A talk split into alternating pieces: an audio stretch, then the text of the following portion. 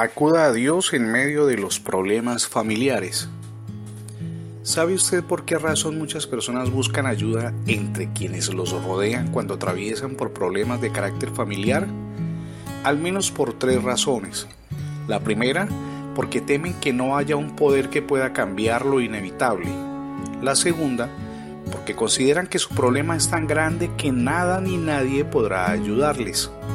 Y en tercer lugar, por considerar que el Señor está tan ocupado que no prestará atención a sus oraciones. Definitivamente están equivocados. Usted y yo lo estamos si pensamos igual. Nuestro Supremo Hacedor no solo tiene el poder ilimitado para hacer cuanto quiera, sino que además está atento a nuestro clamor. En las Escrituras leemos un poderoso texto que dice, Bienaventurado aquel cuyo ayudador es el Dios de Jacob y cuya esperanza está en Jehová su Dios.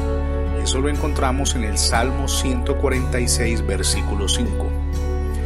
Dios quiere atender nuestros pedidos, el cuello de botella o impedimento para que esto no ocurra entre nosotros, es decir, que nos encontremos ahogados en medio de los problemas y en medio de esa situación no buscamos su rostro en oración, que es lo que deberíamos hacer en procura de ayuda y de respuestas.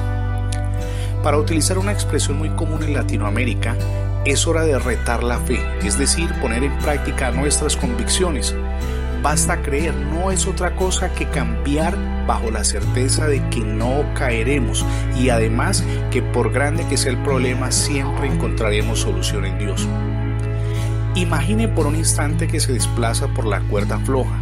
Lo hace porque tiene la certeza de que llegará al otro lado, igual con su disposición de creer. Simplemente tenga la tranquilidad de que el milagro que necesita vendrá. Dios escucha sus oraciones, tanto como las nuestras. No hay razón para creer que si alguien confía en el Señor será escuchado menos que otra persona. Jamás olvide lo que enseñan las Escrituras, que dicen que al que cree, todo le es posible. Creer es el firme convencimiento de que absolutamente nada nos impedirá recibir lo que estamos pidiendo al Señor. Él responde, que no nos quepa la menor duda.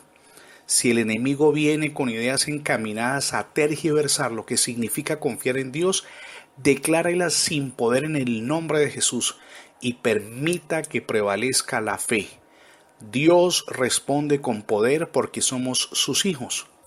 No podría despedirme sin antes invitarle para que reciba a Jesucristo como su Señor y Salvador. Puedo asegurarle que es la mejor decisión que jamás pueda tomar e iniciará el proceso de transformación personal, familiar y espiritual. Mi nombre es Fernando Alexis Jiménez. Le invito para que nos visite en el sitio web mensajerodelapalabra.com Dios le bendiga y hasta una próxima oportunidad.